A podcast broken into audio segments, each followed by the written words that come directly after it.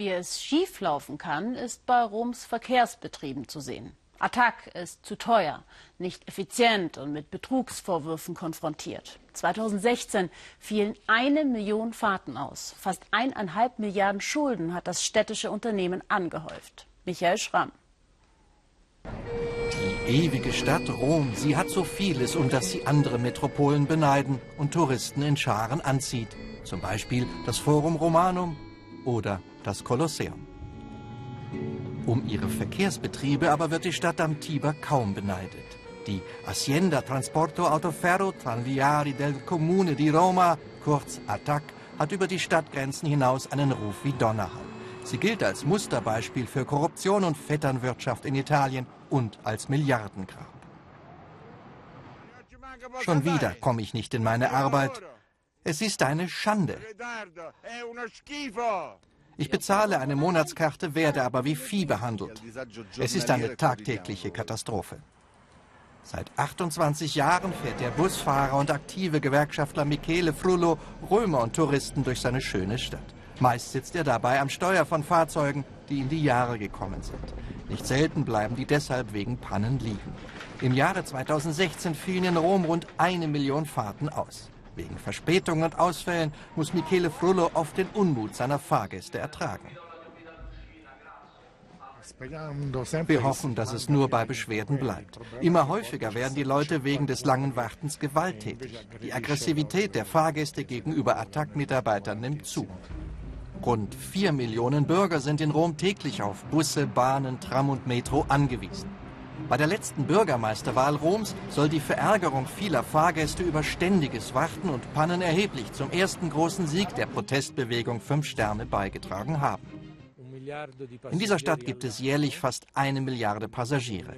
Rein statistisch verlieren sie bei jeder Fahrt fünf Minuten. Für das gesamte italienische Bruttoinlandsprodukt bedeutet das einen Verlust von 170 Millionen Euro.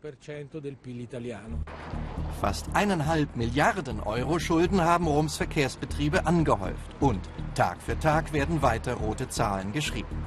2017 lag sogar eine Insolvenz des kommunalen Betriebs in der Luft. Im letzten Moment konnte sie wenigstens vorerst abgewendet werden. Offiziell nicht bestätigt, aber immer wieder zu hören. Bei einer vor gut einem Jahr durchgeführten Bestandsaufnahme soll sich herausgestellt haben, dass von knapp 2000 in den Büchern geführten Attackbussen gut ein Viertel gar nicht existieren soll. Und die Fahrzeuge, die es gibt, sind alt, im Schnitt mehr als zehn Jahre. Zudem haben sie etliche Millionen Kilometer schlechte römische Straßen auf dem Buckel. Attac scheint über Jahrzehnte hinweg als Selbstbedienungsladen der Politik missbraucht worden zu sein. Bei dem nach der Bahn zweitgrößten Verkehrsbetrieb im ganzen Land waren schicke Posten für Parteifreunde und Verwandte zu vergeben. Immer wieder gab es Vorstöße bei Attac aufzuräumen. Doch Sanierer kamen und gingen. Alle bissen sich bisher die Zähne aus und warfen das Handtuch, so auch Stefano Esposito heute Senator der sozialdemokratischen PD. Attac ist ein Betrieb, in dem es nicht primär um Dienstleistung am Bürger geht, sondern der von politischen Kräften gleich einem Kuchen untereinander aufgeteilt wurde. Laut einer Statistik erschien im ersten Quartal 2017 mehr als jeder zehnte Attac-Mitarbeiter nicht zur Arbeit. Es ist schwierig, dagegen vorzugehen, sind doch nicht weniger als elf Gewerkschaften innerhalb der römischen Verkehrsbetriebe aktiv. Immer lauter werden daher Forderungen aus der Politik, Roms Problembetrieb zu privatisieren. Ist Attac ein Sonder- oder ein Einzelfall? Viele Beobachter von italienischer Politik und Wirtschaft haben da Zweifel. Für sie sind die römischen Verkehrsbetriebe allenfalls die Spitze eines Eisbergs. Die Zeit, in der in Italien Firmen wie Attac benutzt wurden, dauert bereits viel zu lange. Dort besetzt man Posten ohne richtige Ausschreibungen. Dort werden inkompetente Manager eingestellt, einfach nur deshalb, weil man mit ihnen nicht weiß, wohin.